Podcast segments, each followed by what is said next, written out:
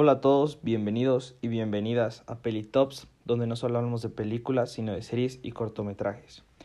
Y para los nuevos radioescuchas que apenas pasan por este canal, decirles que son recomendaciones de todo un poco, platicando acerca de los directores, cuándo se estrenó o se estrenará y una reseña para que te interese.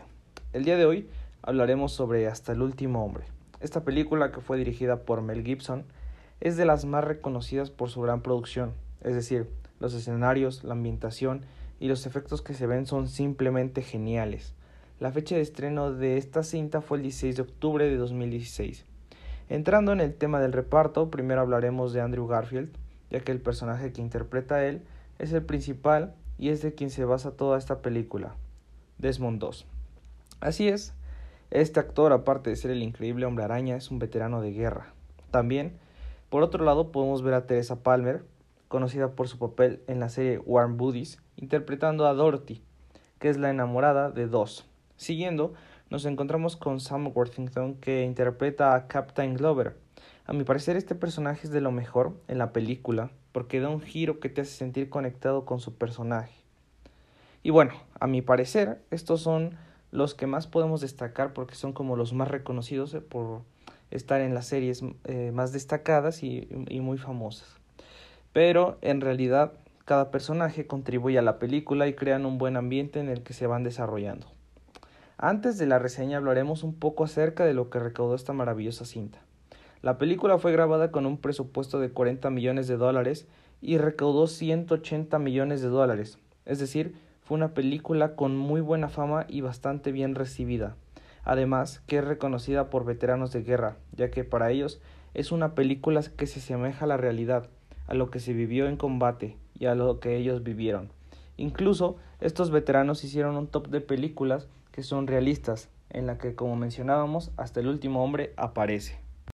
Ahora daré una reseña para que sienten interesados en ver la película y se den una idea de qué trata. En la Segunda Guerra Mundial, Desmond conoce a una joven enfermera, de quien se enamora, prometiéndose ambos una vida juntos.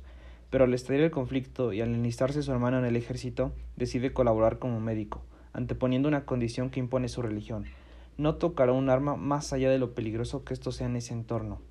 Al enlistarse en el ejército, Dos debe superar la etapa inicial del entrenamiento, donde se su aparición el autoritario Sargento Howell, interpretando por Vince Vaughn.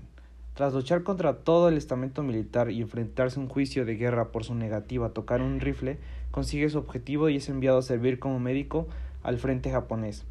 Esto es un poco de lo que viene en la película y es básicamente todo lo que puedo decirles. Lo demás vale la pena verlo por sus propios ojos. Quiero dar mi opinión de la película porque es mi favorita y la he visto más de cinco veces y voy a ser completamente sincero.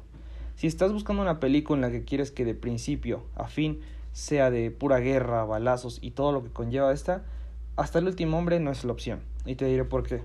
La primera hora es el desarrollo de todos los personajes, conocer su pasado y saber más de ellos, Además que en esta hora se van conectando los personajes y va desenvolviéndose. Incluso te podría decir que quizás se te hará un poco pesado, pero tranquila y tranquilo que va a ponerse mejor.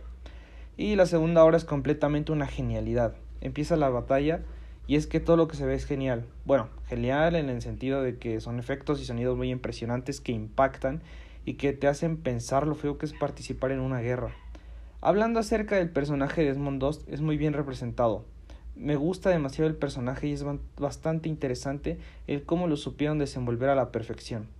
El sentido de que esté basada en hechos reales y que la historia de Dos sea real lo hace aún mejor. Un detalle que me pareció sumamente espectacular es que al final de la película salen fragmentos de entrevistas que le hicieron, y no solo a él, sino a su capitán, al sargento y varios compañeros que tuvo en la guerra. Es difícil pensar que un soldado fue a la guerra sin armas y que su religión haya sido más que el instinto de sobrevivir, que haya arriesgado su vida por soldados que en ese momento estaban a nada de morir y que se quedara solo en el campo de batalla rescatando a cada uno de sus compañeros, y no solo a ellos, sino que por su cansancio llegó a salvar a algunos heridos japoneses al no poder distinguir. ¿Te interesó la película? ¿Qué esperas para verla?